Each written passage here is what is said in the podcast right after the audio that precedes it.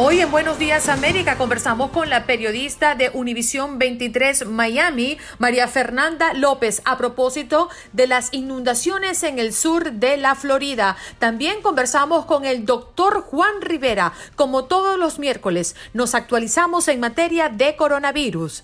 Ernesto y Paula Schirmer, una pareja que vivió gracias a un diagnóstico de coronavirus, el coma inducido de él Ernesto nos vienen a hablar de su historia. También tuvimos la oportunidad de conversar con la pediatra Edith Bracho Sánchez, directora de telemedicina pediatra, para hablar de nuestros niños a propósito de la oportunidad que tienen los padres de enviarlos a los campamentos de verano.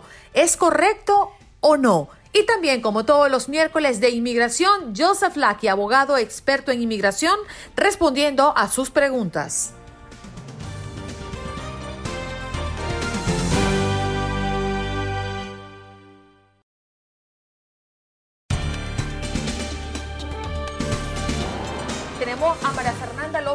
Nosotros. Gracias, Maffer, periodista de Univisión 23 en Miami, por estar con nosotros en Buenos Días América. Muy buenos días.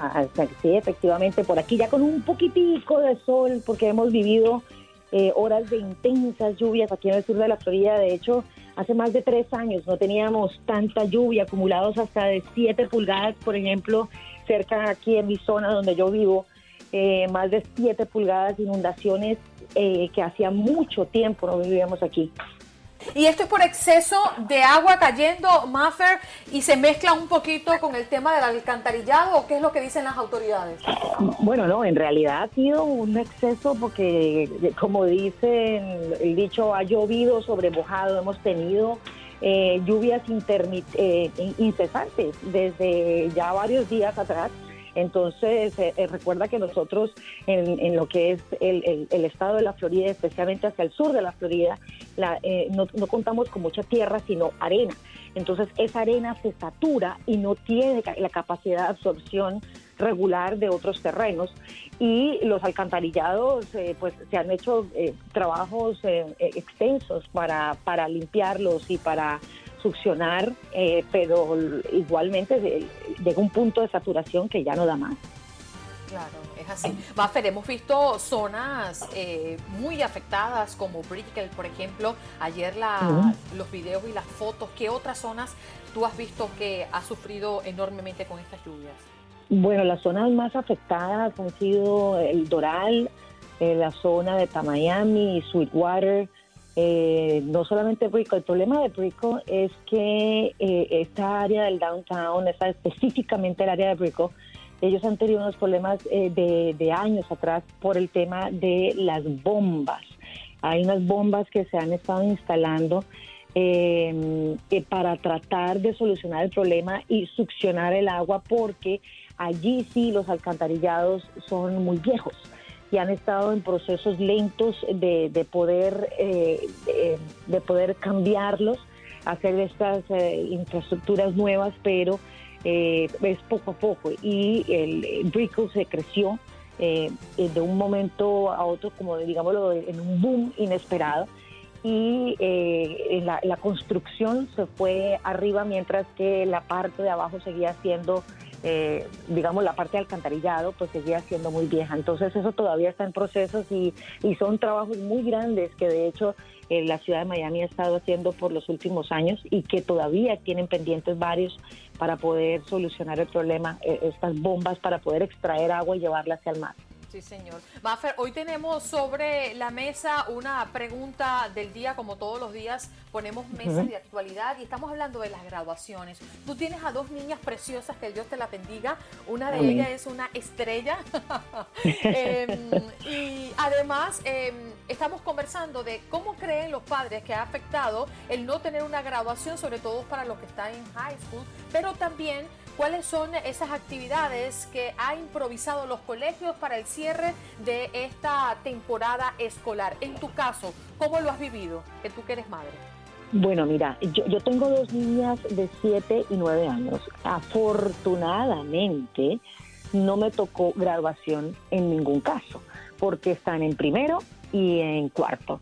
Eh, si, hubiese, estado en quinto, obviamente me estaría yo de pena moral, porque yo pienso que las que más pena morales que estamos viviendo somos los padres.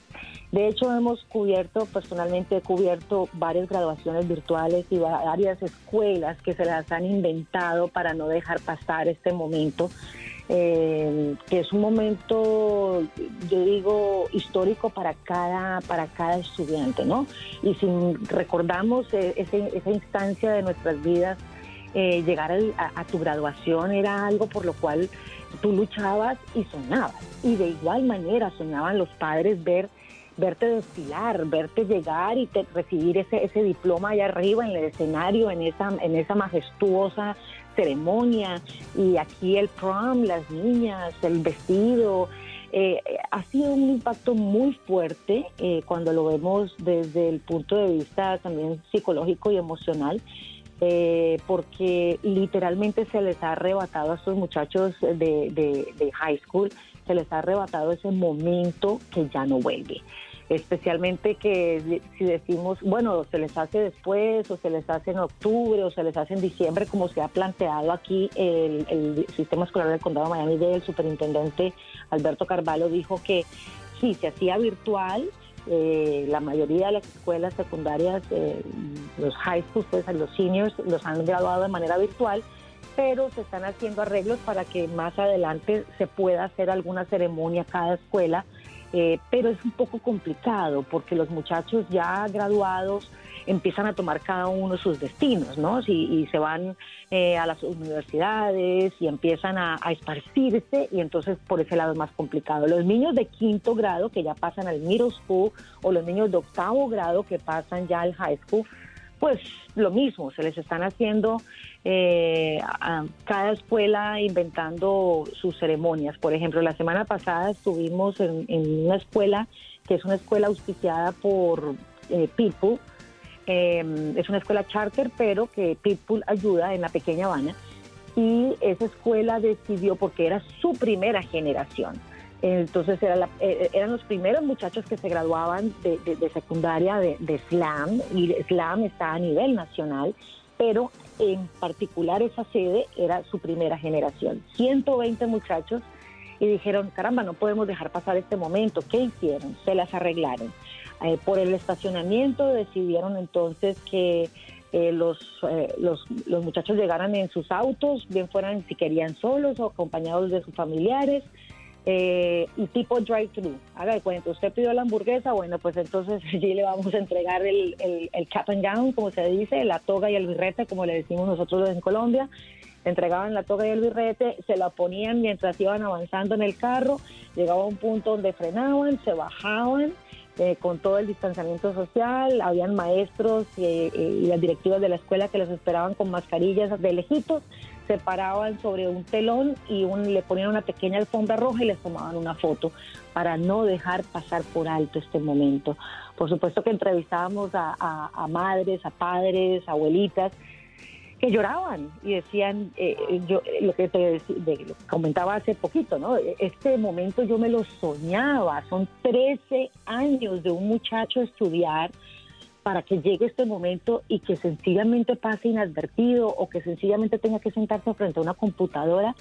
Creo que son momentos muy complicados y muy difíciles que estamos viviendo que no vuelven, no vuelven. O sea, siento que nos están arrebatando las circunstancias y no es culpa de nadie, pero esta pandemia nos está arrebatando mucho más eh, que, la tranquilidad, digámoslo, ¿no? También de la cuarentena y nos está arrebatando eh, momentos que, nunca nos habíamos imaginado, eh, fiestas de cumpleaños, quinceañeras, matrimonios. De hecho, tenía yo un matrimonio de una compañera que se casaba en, en Europa y era mi primera vez que iba a viajar a Europa y todo quedó cancelado. O sea, creo que la vida se nos ha alterado a todos de una manera u otra, a todo nivel, a todo nivel. Estoy de acuerdo contigo y de hecho eh, tú me hablabas de lo que están graduándose de high school, pero por ejemplo, eh, mi hijo está saliendo apenas de BB y él a sus cinco años tenía la edición Sí, saliendo de BPK, o sea, a todos los niveles, ¿no? Porque además nosotros, los hispanos, nos encanta una, ceremonia. Nosotros somos claro. sí, sí. Entonces, bueno, yo creo que a todos los niveles, pero obviamente el high school tiene una nota importante porque está cerrando un siglo totalmente diferente a lo que se supone vas a ir a tu época de universitario. Mafer, nos encantó conversar contigo y también conocer eh, el, lado eh, familiar, ¿no? A propósito del tema que tenemos hoy sobre la mesa. Gracias por estar aquí. Te esperamos pronto. Buenos días, América. Claro que sí, me encanta conversar con ustedes. Se nos queda corto el tiempo. Sí, señor, nos queda corto. Gracias, María Fernanda López, periodista de Univisión 23, Miami, hablándonos también de las inundaciones, de cómo se está viviendo la lluvia en el sur de la Florida.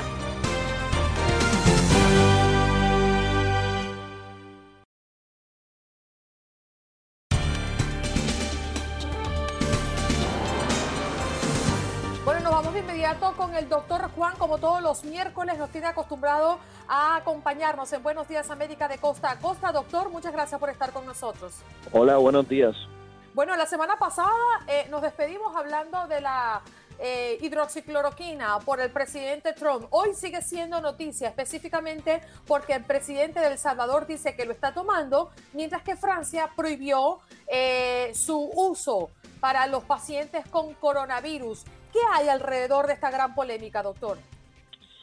Pues mira, es, es, interesante, es como, es como ver un mundo que está, eh, se deja llevar por la data, y otro mundo que se deja llevar por lo que dicen otras personas y no necesariamente la data científica. Fíjate que hace unos días, la semana pasada, se publicó un estudio muy grande, 96 mil personas, seis continentes, eh, más de 700 centros médicos, eh, eh, personas con COVID-19 hospitalizadas que estaban utilizando hidroxicloroquina versus terapia tradicional y lo que se vio fue que en los pacientes que estaban utilizando la hidroxicloroquina hubo un 35% de aumento en mortalidad y un 113% aumento en arritmias cardíacas.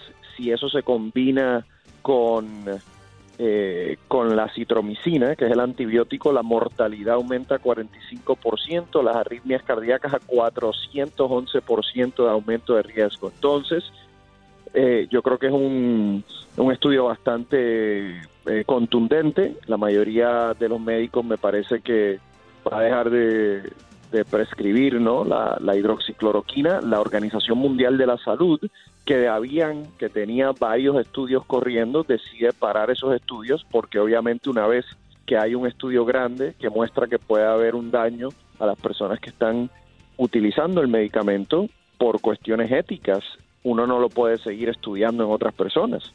Entonces la Organización Mundial de la Salud le pone pausa a eso. Eh, dicho esto, dicho esto, todavía hay un estudio corriendo del uso de hidroxicloroquina de manera profiláctica, que es como se la está tomando el presidente Trump, por ejemplo. ese estudio todavía no sabemos los resultados. Doctor Juan, ¿y qué significa tomárselo de esa manera psicoprofiláctica? Básicamente significa que aunque tú no tengas ningún tipo de síntomas de COVID-19, te estás tomando el medicamento para tratar de prevenir que el virus te dé. Eh, no hay evidencia científica, obviamente no hay evidencia científica que demuestre que, ese es el caso, pero eh, hay personas que piensan o tienen la hipótesis de porque cómo funciona el medicamento pudiese ayudar y los daños eh, colaterales de los que usted nos está hablando de este reciente estudio no se presentan eh, para las personas que lo toman de esta manera. Entendemos, como usted lo plantea, el presidente Trump se lo estaría tomando así, el presidente Bukele de El Salvador también ha anunciado que lo está tomando de esta manera. No sabemos realmente, fíjense que hay, hay muchas personas que toman eh, la hidroxicloroquina para tratar lupus y Obviamente no tenemos una crisis de personas con lupus que están teniendo arritmias cardíacas, entonces eh, podría ser que el riesgo está en el uso de una dosis más alta de hidroxicloroquina en el caso de COVID-19 o que sea específicamente el riesgo en términos del uso de hidroxicloroquina cuando el paciente tiene COVID-19. Eh, no, no sabemos todavía. Lo que sucede es que cuando tú ves unos resultados como los publicados en el Lancet, eh, tienes que tener eh, mucha precaución, tienes que ejercer cautela y juicio. Eh, nosotros los clínicos tenemos que ajustarnos a la data científica que se está publicando, específicamente si es data que es buena, estudios que se han hecho de manera correcta. El estudio del Lancet no es perfecto, es un estudio retrospectivo, no es perfecto, pero es eh, bastante, está bastante bien hecho y tiene una población muy grande, 96 mil personas, que es algo importante en estos estudios.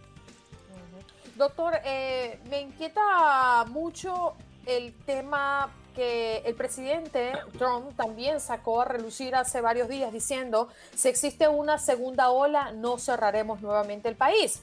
Y la reapertura en todos los estados va hacia adelante a pesar de la barbaridad que estamos viendo en las playas, que estamos viendo al concentrarse más de 10 personas eh, eh, en, espacios públicos. Usted como doctor y, como persona que le ha dado seguimiento día a día a esta pandemia desde Univisión, ¿teme por una segunda ola más eh, mortal? Yo creo que desde el principio, Andreina, se ha dicho que eso es una posibilidad. El virus obviamente todavía está ahí, lo vemos porque hay casos prácticamente en todos los estados, en algunos estados los casos han, aumentado con la reapertura, así que definitivamente sabemos que hay un riesgo de una segunda ola y la realidad es que nos conviene muchísimo eh, estar muy preparados por si eso sucede. Doctor Juan, en caso de que eso suceda, ¿se podría dar lo que han calificado como el experimento sueco, este, este intento que tienen en Suecia de buscar una inmunidad colectiva. ¿Usted cree que esto podría dar resultados? La Organización Mundial de la Salud parece tener puestos sus ojos en este país europeo buscando que el mayor número de personas se contagien para crear precisamente eso, una inmunidad colectiva. Obviamente en el momento en que se desarrolla una inmunidad colectiva o una inmunidad de rebaño, especialmente cuando se llega a un 70% de la población infectada y con anticuerpos, eh, eh, es un país que está más protegido. El problema es cuántas personas van a morir en el proceso de llegar a, esa inmunidad de rebaño. Por ejemplo, en Sweden eh, sabemos que ellos adoptaron esta estrategia y solamente el 7% ha desarrollado eh, anticuerpos. O sea, eh, en los últimos meses y con las exposiciones que han tenido, solamente han llegado a un 7%. Imagínate cuánto les va a tardar llegar a un 70%. Eh, cuando, cuando aquí en Estados Unidos dicen, cuando aquí en Estados Unidos dicen que si viene una segunda ola, que no vamos a cerrar nada, es lo mismo que decir que vamos a asumir esa estrategia, porque si no, si no tienes vacuna y viene una segunda ola y tú no vas a cerrar nada, o sea, no vas a, a poner o establecer una cuarentena, pues entonces de facto estás asumiendo una estrategia de inmunidad de rebaño, en donde sabes que van a haber muchas personas que pueden morir. Y ese es el cálculo que se ha hecho en este país. En, básicamente, eh, lo que lo que se ha decidido en este país es eh, pues que vamos a abrir, vamos a abrir la economía y sabemos que lamentablemente van a haber un porcentaje de personas que van a morir, pero pues están tomando decisiones eh, a sabiendas de eso. Doctor, sabemos que nuestro día a día va alrededor de una máscara, una mascarilla, ¿no? Es así como que tomamos el celular y tomamos la mascarilla, sin eso no salimos a la calle. E, es parte de nuestra vida, es parte de nuestra dinámica diaria. Eh, ¿Qué errores se están cometiendo al usar mascarillas de diferentes estilos? Usted que está todo el día en este tema y que tiene la posibilidad de ver tantos casos, ¿la gente lo está haciendo bien? Mira, el problema mayor es las personas que, que no están utilizando ningún tipo de protección, ningún tipo de mascarilla y obviamente sabemos que, no se está haciendo en todos los lugares bien. Vimos imágenes en los últimos días de, los Ozarks, vimos imágenes en Alabama, en donde básicamente la gente está en las playas sin ningún tipo de máscara. Eh, y básicamente sin ningún tipo de precaución, distanciamiento eh, social o distanciamiento físico. Eh, hay diferentes máscaras. Obviamente no todo el mundo tiene acceso a una N95, que es la máscara que más protege, que se utilizan en los hospitales. Pero eh, yo sí entiendo que es importante utilizar eh, cubreboca, porque aunque no te protege el 100% eh, y a lo mejor no te protege el 95%, obviamente como una N95, pero hay algún tipo de protección. Tenemos que hacer lo que podamos.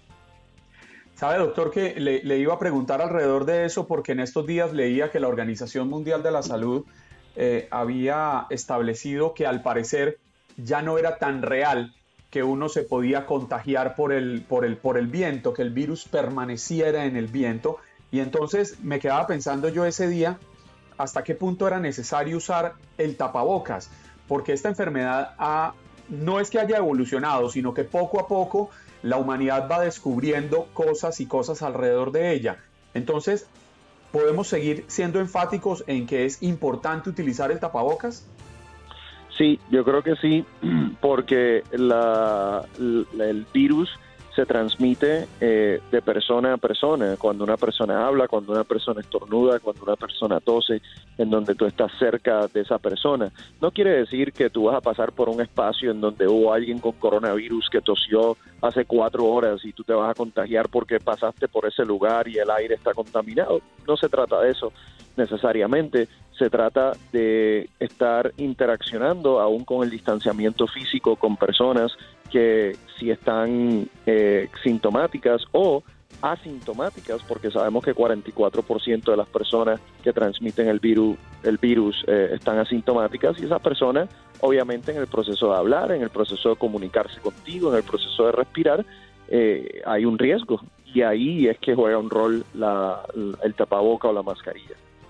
Nuestros oyentes manifestándose en el chat, doctor Juan, a través de nuestro Facebook Live, Buenos Días AM, nuestra página en Facebook, Ociel Rodríguez, imagino que está hablando de las mascarillas, dice que la Organización Mundial de la Salud ya dijo que en los lugares al aire público no son necesarios. Sí, yo creo que nosotros sabemos que en los lugares al aire libre la transmisión del virus es mucho menos. Eh, eso lo sabemos. Sabemos que los lugares más peligrosos van a ser lugares cerrados, con poca ventilación, en donde las personas se están congregando y están muy cerca una de las otras. Obviamente hablamos en este caso de transportación pública, restaurantes, eh, hablamos de iglesias, por ejemplo, eh, congregaciones donde hay personas, no hay muchas personas o un número significativo y están adentro. Ahora, si yo estoy haciendo ejercicio afuera y estoy manteniendo mi distancia, yo no necesito utilizar la mascarilla.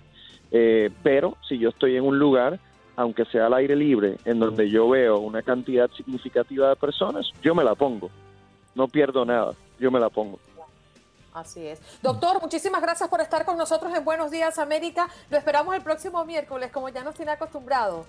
Bueno, se me cuidan y ustedes sigan poniéndose la mascarilla. Así es, muy bien. Gracias para prevenir, usted sabe, mejor prevenir que lamentar. Doctor Juan, con nosotros como todos los miércoles en Buenos Días América de costa a costa. Y a ustedes, muchísimas gracias por conectarse a través de nuestras emisoras, desde Los Ángeles hasta Miami, pero también a través del Facebook Live. Los saludamos con mucho cariño a Mapuche bien cerradito. Y por allí dice Gaspar, ¿dónde están las admiradores de Juan Carlos? Que todavía no han dicho nada de que hoy llegó con gorra. Ya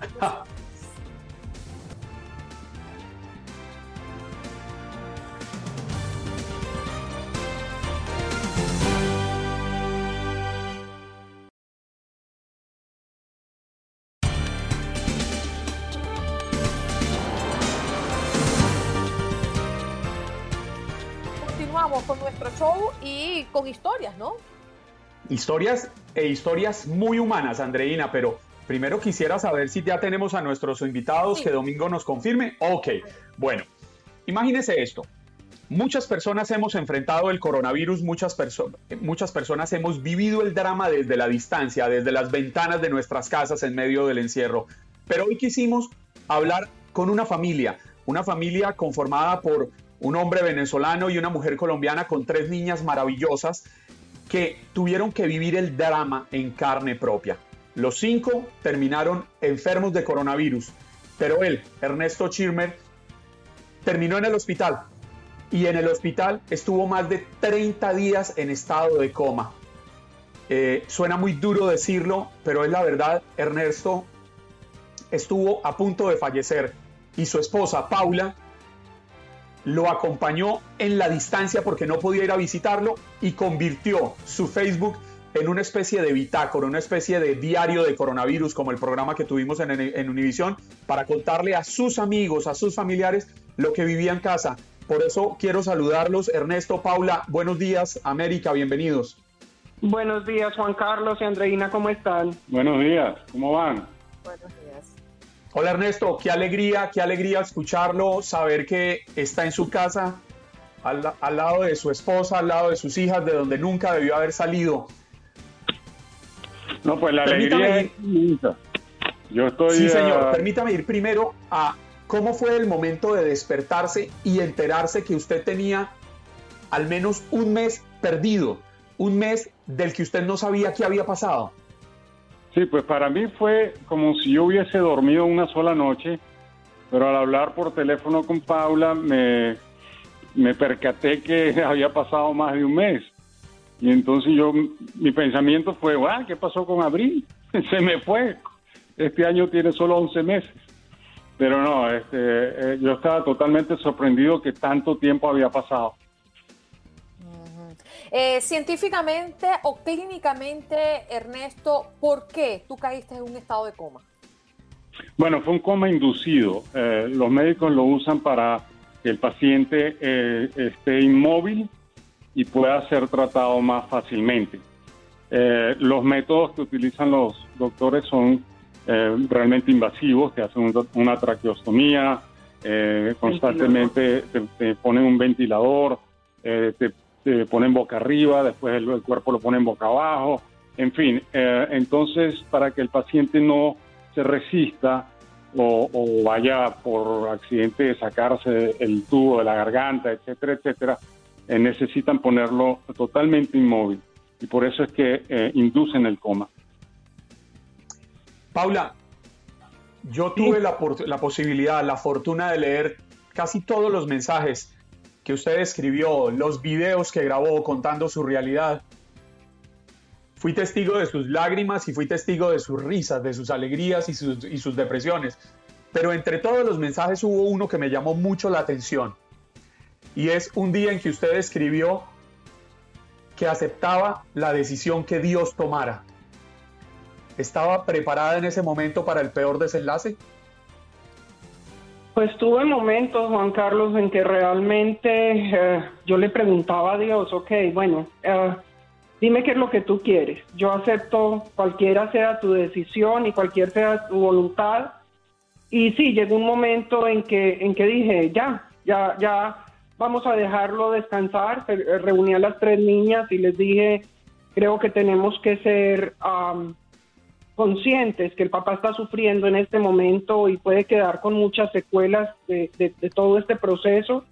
Así que tenemos que entregárselo a Dios. Fue, fue bien duro, pero las niñas también supieron manejar ese momento. Y increíble, Juan Carlos y Andreina, a partir de ese momento, Ernesto empezó a mostrar un poco de mejoría. Mm. Paula, ¿qué compartías en esa página de Facebook y por qué tomaste la decisión de trasladar tus inquietudes, tus emociones a una red social? Bueno, primero ah, empecé a recibir muchas llamadas, todo el mundo quería saber detalles de cómo estaba, cómo había amanecido. Y un día dije yo, bueno, vamos a hacer esto a través de Facebook, así se me facilita a mí un poco también eh, el trabajo de estar repitiendo que es, es dañino a la vez, tú estar diciendo lo mismo una y otra vez eh, yo sentía que estaba como que iba a explotar.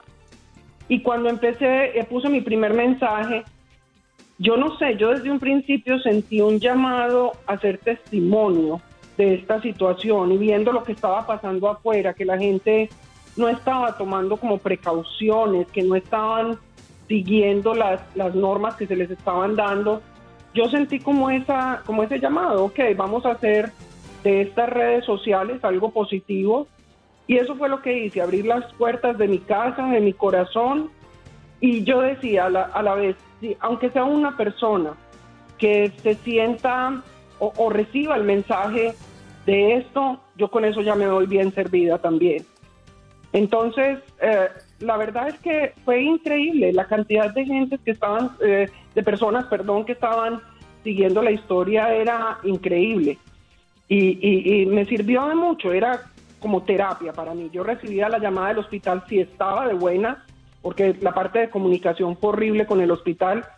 Y si recibía la llamada, inmediatamente yo salía a Facebook a dar la noticia desde el día. Era, que, te interrumpa, eh, pero me llama poderosamente en curiosidad. ¿Qué fue lo primero que quisiste contarle a Ernesto después que él salió del coma en un mes? Wow, yo le quería contar todo, quería como ponerlo al día de todo lo que estaba pasando, pero ya hablando con, con personas que conocen del tema, pues psicólogos y psiquiatras, me habían dicho que realmente no era bueno ponerme a a darle mucho detalle. Simplemente lo primero que le dije era que sí, que era el primero de mayo, que llevaba 31 días en coma y que estaba bien y que íbamos a seguir luchando todos juntos en familia y bueno, que estábamos felices. Es que yo, yo no encontraba las palabras, Andreina. Yo era como cuando me, esta enfermera me llamó y me lo puso en el teléfono, yo ni sabía qué decirle. Era una emoción tan grande, a mí me parecía mentira que él hubiera salido de esto tan, tan horrible, donde lo vimos en dos, tres ocasiones que, los doctores nos decían, bueno, ya, ya hicimos lo que podíamos hacer, y hay que dejar que el curso de las cosas sigan. Ernesto, sí. con total seguridad usted es un hombre distinto al que ingresó aquel día en el hospital allá, allá en Georgia. No solo porque bajó de peso, sino porque tuvo que haber quedado con una gran enseñanza. ¿Qué puede decirle a las personas que nos están escuchando? Bueno, eh, para mí fue una lección de humildad. Yo realmente eh, eh, te das cuenta que no estás en control del curso de tu vida en ocasiones, ¿no? Y, que tienes que tener la fe en que todo va a salir bien, en que existe un ser supremo que nosotros llamamos Dios, que es el que realmente eh, eh, lleva el volante, ¿no? Eh, estoy sumamente agradecido por, por la, todo el personal de los tres hospitales en donde estuve, porque se comportaron excelentemente bien, sumamente profesionales, sumamente corteses con uno, me, trataron de, de las mil maravillas y realmente ellos son los que los instrumentos que utilizó Dios para, para salvarme, ¿no? Eh, para mí, como te digo, fue una lección de humildad, de darme cuenta que por más que yo quiera tener el control de mi vida, en ocasiones simplemente no lo tengo. Tengo que eh, aceptar eso y, confiar de que las soluciones o el camino que, voy a, que se me está dando es el correcto. Mm, Ernesto, tienes al lado una mujer maravillosa. No todas las mujeres luchan como ella. los ah, vamos, vamos a hacer una especie de confesión al aire. ¿Qué le quieres decir a Paula después de haber luchado tanto y haber compartido esta historia con nosotros? Que me traiga mi café. No, me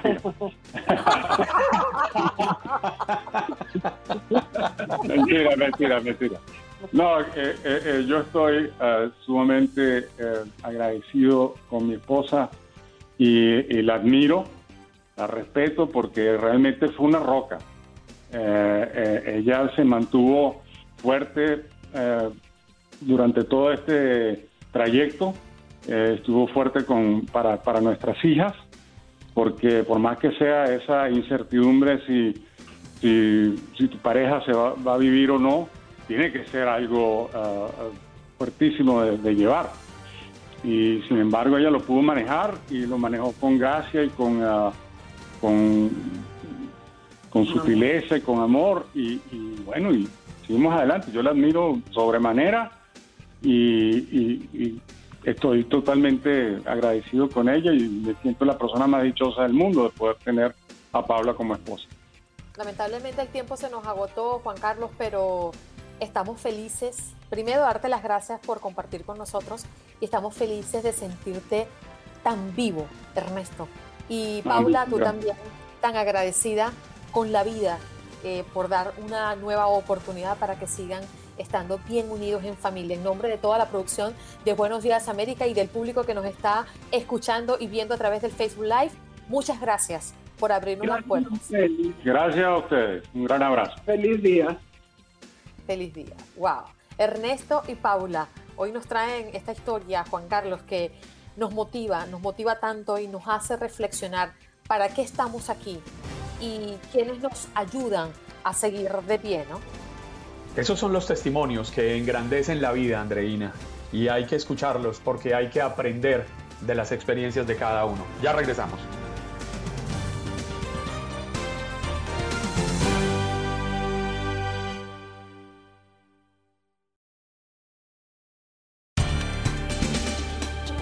Bueno, vámonos con nuestra próxima invitada. ¿Está usted preocupada de una segunda ronda o ola de infección del COVID-19 en Estados Unidos? Vamos a conversar con eh, la pediatra Edith Bracho Sánchez, directora de telemedicina pediatra. ¿Cómo está, doctora? Muy buenos días, América. Para usted, ¿cómo amanece? Hola, buenos días. Encantada de estar con ustedes una vez más. Bueno, ahora que se están levantando las restricciones, ¿cómo proteger a los niños pequeños? ¿Qué es lo primero que debemos tomar en cuenta? Bueno, primero y principal me parece que todos, todos, todos, niños, adultos, donde quiera que se encuentren en este país, tenemos que tomar en cuenta tres cosas. Primero es el tiempo que vamos a pasar con otras personas. Mientras más tiempo, pues mayor el riesgo de contagiarnos, ¿verdad? Segundo, el lugar donde vamos a pues reunirnos con otras personas. Si nos reunimos al aire libre, pues menor el riesgo. Espacios abiertos también traen menor riesgo. Y por último, el número de personas con el que nos vamos a reunir o con el que los niños van a jugar, ¿verdad? Mientras más personas en el grupo, igual, mayor el riesgo. Entonces, pues tener eso en cuenta, tiempo, lugar y número de personas, independientemente de seamos niños o adultos. Doctora, Hace unos minutos entrevistábamos a una pareja de esposos en Atlanta. Él terminó hospitalizado y más de 30 días en estado de coma en un hospital por coronavirus, pero ella y sus tres hijas, todas menores de edad, también terminaron contagiadas de coronavirus. ¿Qué lleva a que solo una persona termine hospitalizada y solo una persona termine en un estado tan crítico y los otros cuatro no? Y sus hijas no. Y él no tenía preexistencias. Sí, eso es, es, parte de lo que, de las muchas cosas, ¿no? Que todavía no entendemos sobre este virus. O sea, de verdad, tenemos algunas pistas, sí, tenemos, pues, hemos visto que personas con condiciones preexistentes, que personas mayores tienden a tener, pues, mayor número de complicaciones, pero incluso las personas sanas, las personas jóvenes se pueden complicar. Todavía no sabemos, pues, eh, completamente, ¿verdad? Ciencia cierta quién se va a complicar y quién no. Entonces, por eso la importancia de prevenir contagiarnos del coronavirus para empezar, ¿no? Porque es la mejor forma de prevenir complicaciones mientras lo seguimos estudiando. Ahora, eh, ¿podemos planear un paseo a la playa? Eh, es una de las grandes interrogantes cuando se comienzan a reabrir este tipo de espacios. Sabemos que para muchos eh, estados y ciudadanos un privilegio contar con el verano y la posibilidad de ir a la playa para entretenerlos, sobre todo cuando tenemos a los niños en casa y entendemos que en otros momentos la playa es una alternativa. ¿Usted qué recomienda?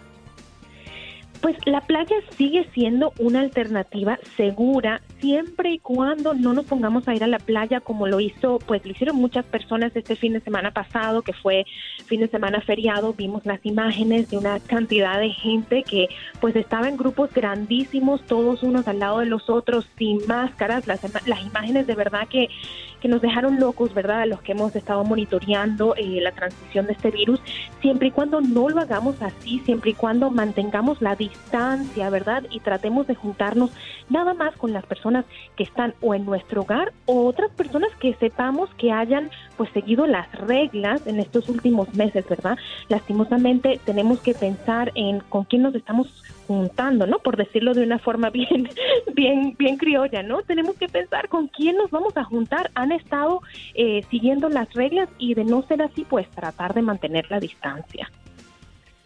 Doctora, sabe que a mí me gusta aprender de la experiencia de los demás. Creo que es un ejercicio bastante interesante y por eso usted que es médico, usted que tiene la formación académica, ¿usted cómo prefiere manejar las cosas en su casa? ¿Saldría, no saldría, iría a esos espacios abiertos, no iría?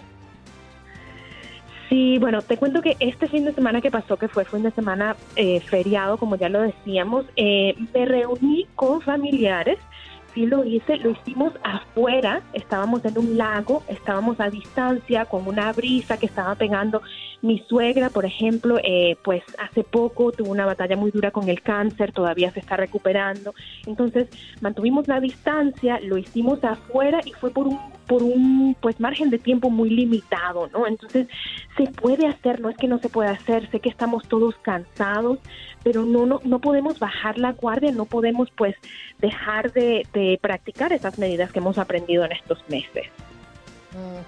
Eh, doctora, ¿alguna otra observación que quiera hacerle, sobre todo cuando se aproxima la opción de enviar a los niños a los campamentos, por ejemplo, a estos campamentos de verano tan esperados por ellos durante los años y después eh, de las clases? ¿Y qué recomienda ahora eh, que viene esta época? Sí, pues lo que, lo que le quiero decir a la gente es que tenemos que usar un poquito de sentido común y no nos podemos confiar, ¿no? O sea, tenemos que pensar, vamos a mandar, tengo amigos que han mandado a sus hijos a campamentos de verano, ¿sí? Pero lo han hecho en comunidades donde el COVID-19 no ha pegado tan duro. Aquí en la ciudad de Nueva York, donde yo estoy, eh, pues ha pegado durísimo, ¿no? Pensar en mandar a un niño a un campamento de verano aquí es como que, oye, ¿qué estás pensando, no? Pero de pronto en otras comunidades donde no haya dado tan duro, donde sea un número pequeño, pequeño de niños, niños que vengan de familias que hayan seguido las reglas en estas, eh, pues en estos últimos meses. Igual tenemos que pensar para nuestra familia cuál es el riesgo, ¿verdad? Yo, por ejemplo, como ya lo mencionaba, mi suegra eh, está delicada de salud, entonces tengo que tener mucho cuidado y cada uno de nosotros va a tener que tomar estas decisiones en estos meses que vienen, pues sentido común y escuchar las recomendaciones de los expertos, ¿no? Doctora, muchísimas gracias por estar con nosotros en Buenos Días América y darle estas recomendaciones a la mamá que a veces no sabemos si estamos haciendo eh, un uso indebido de las oportunidades o de la reapertura y también nos invade esta sensación de que no estamos dándole suficiente a nuestros hijos que están encerrados en casa y que también necesitan de su entorno cotidiano. Gracias por estar aquí. Un placer, claro que sí. Conversábamos con la pediatra Edith Bracho Sánchez, directora de Telemedicina Pediatra. Y para más información, por favor, visiten nuestra nueva página univision.com diagonal unidos nosotros. En Univision no solo te proveemos las noticias, somos tu amigo y aliado para que podamos juntos salir adelante. Por eso hemos desarrollado una plataforma de mensajería gratis para enviarte las últimas noticias e información esencial.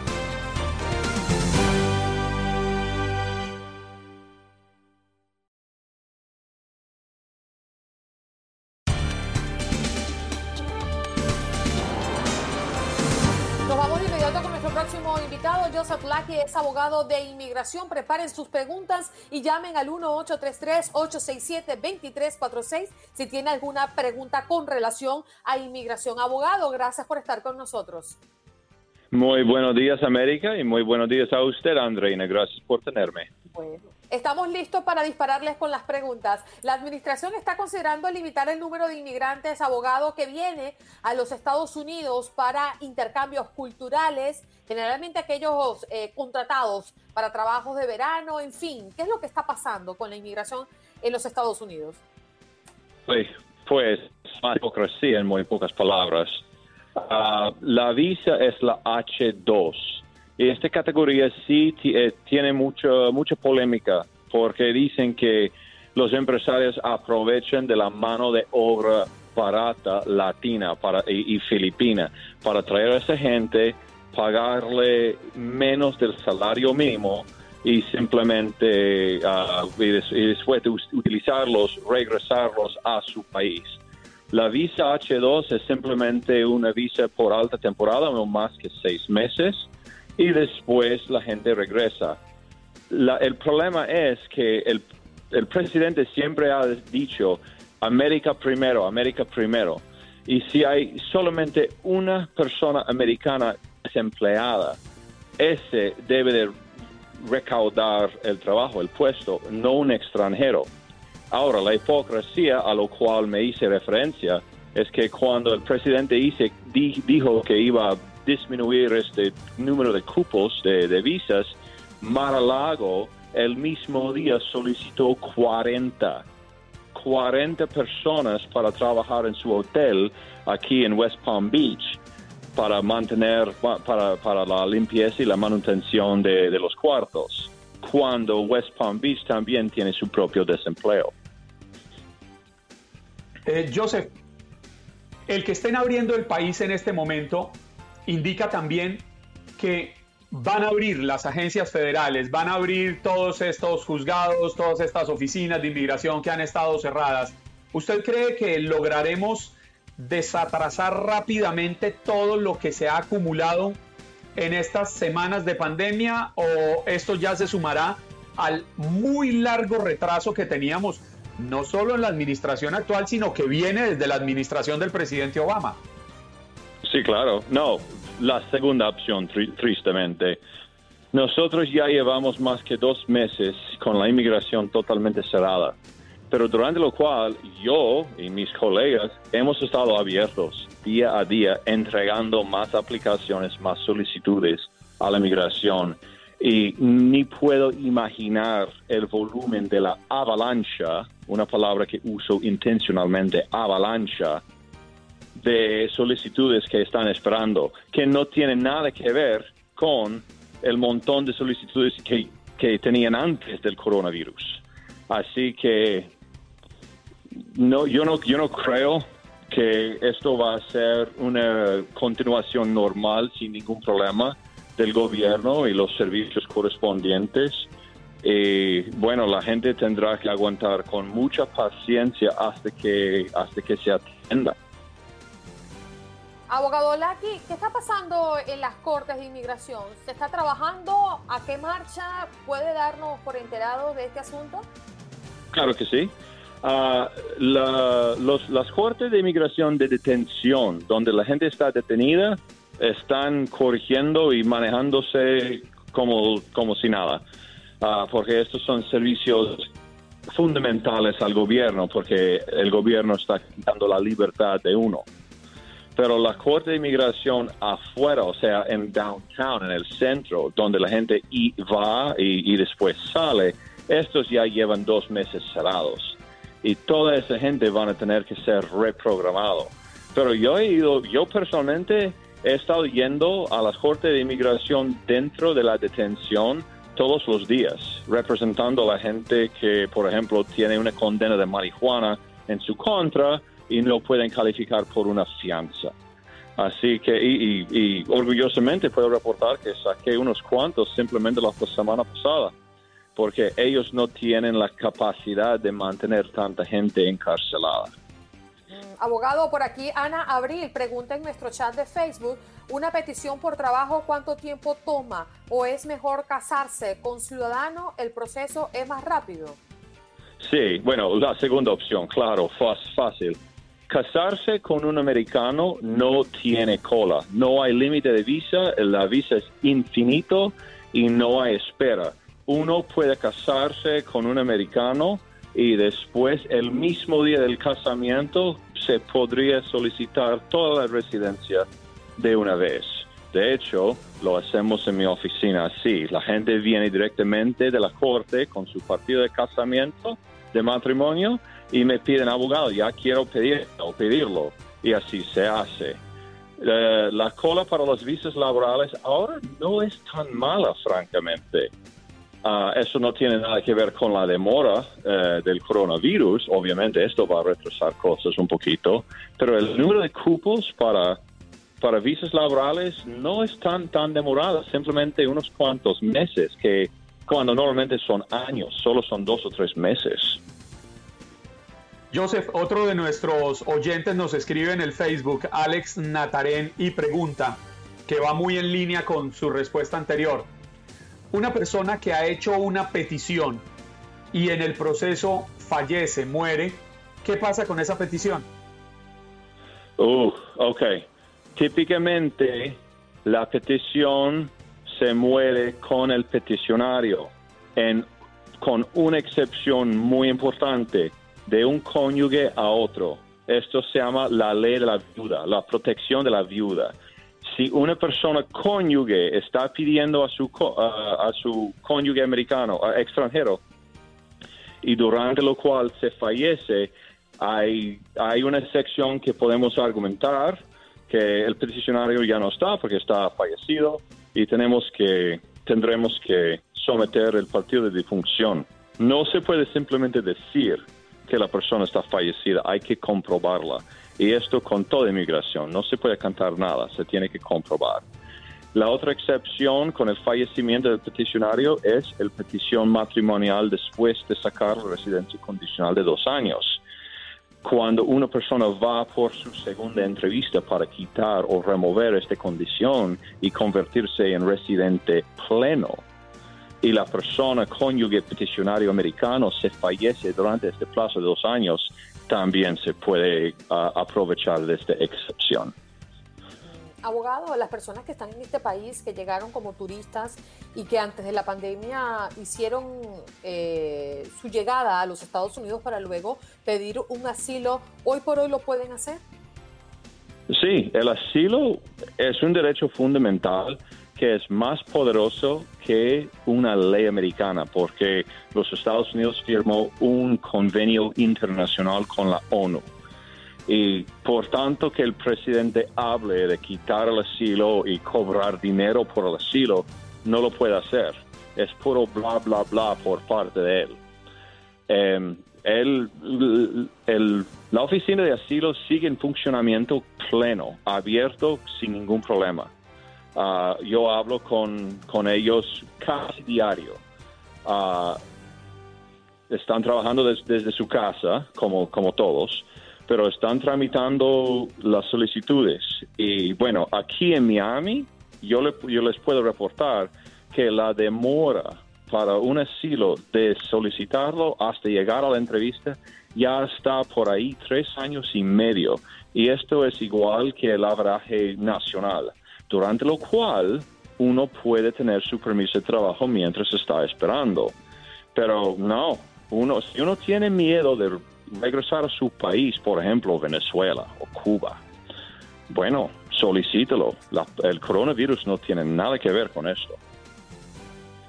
Eh, Joseph, me escriben por WhatsApp para preguntarme eh, un conocido que tiene una solicitud de asilo político que fue a la entrevista con el oficial de inmigración dos semanas antes de que se ordenara este encierro y le dijeron que la respuesta ya le iba a llegar en cuestión de días y no le ha llegado. Imagina que es por el tema del coronavirus. ¿Cuánto podría tardar esto? y esto es la pregunta de millón, esa es la pregunta de oro. Todos nos encantaríamos saber esto. ¿Cuánto tiempo más vamos a tardar con este cierre gubernamental por el virus? La, la, respuesta corta es nadie sabe. Y si alguien dice que ellos sí saben, le están mintiendo, le están engañando. Pero lo que sí puedo decir es que el gobierno está contemplando reabrir principios de junio em, poco a poco, gradualmente. Y vamos a tener servicios mínimos de, de inmigración, haciendo tramitaciones, algunas, no todas, empezando el primer de, de junio. Este gobierno sí va a regresar a funcionamiento, pero no de una vez rápidamente. Va a ser poco a poco y lento. Así que puede ser que la persona que simplemente está esperando su cita, su, su respuesta de su cita, lo recibirá por el verano o el fin del año. Bueno, eh, gracias, doctor, eh, abogado, por estar con nosotros en Buenos Días América de Costa a Costa. Yo no sé si Gina Mingo tiene una pregunta para el abogado. Sí, Gina, adelante, tu pregunta. Sí, buenos días a todos. Eh, mi pregunta es, a las personas que se hacen ciudadanos, se llama naturalización, no sé si esa es la palabra. ¿Qué delitos podrían ellos este, cometer o, para quitar a la ciudadanía? Eh, Oh, ¿Cuáles son los delitos? Yo tengo, eh, yo tengo entendido que uno de los delitos es traición a la patria, pero ¿cuál otros delitos puede ser que le podrían quitar la ciudadanía? Ya que estoy mirando que a muchos le están quitando la ciudadanía con esta administración. Gracias. Ok, bueno, primero no creen mucho en lo que esta administración diga porque están en- llenando la cabeza de la gente con miedo. Desnaturalizar una persona, o sea, quitarle la, la ciudadanía es algo bien difícil hacer. Se tiene que comprobar que son traidores a la patria, como usted correctamente ha dicho. También si uno sirve en un militar extranjero. Y hasta ahí se tiene que comprobar que la milicia de este país extranjero estaba en contra de los Estados Unidos. Porque si una persona es doble ciudadano, por ejemplo, chino y americano, China requiere dos años obligatorios de servicio militar y no hay opción. Entonces ahí está una excepción. Pero tiene que ser algo bien fuerte para, para desnaturalizar una persona. Mentir en la aplicación de ciudadanía, que quiere decir que nunca hubiera merecido en primer lugar la ciudadanía, o agresivamente dañar a los Estados Unidos por acto de guerra o acto de terrorismo. Abogado, ¿dónde pueden conseguirlo si quieren contactar con usted? Bueno, encantado de hablar con ustedes. Estamos abiertos siempre. Ah, ahora tengo una página en Instagram, así que en Facebook, Joseph Lackey. También en Instagram, síguenme en Instagram, Joseph Lackey. Háganme sus preguntas allá y contestamos las preguntas a través de Instagram. Y si quieren llamarme a mi oficina directamente, estoy en Miami, pero tengo clientes por todos lados de los Estados Unidos, igual que ustedes con sus oyentes. 305-783-8280. Gracias, abogado Joseph Lackey, experto en inmigración y como todos los miércoles tenemos miércoles de inmigración aquí en Buenos Días América.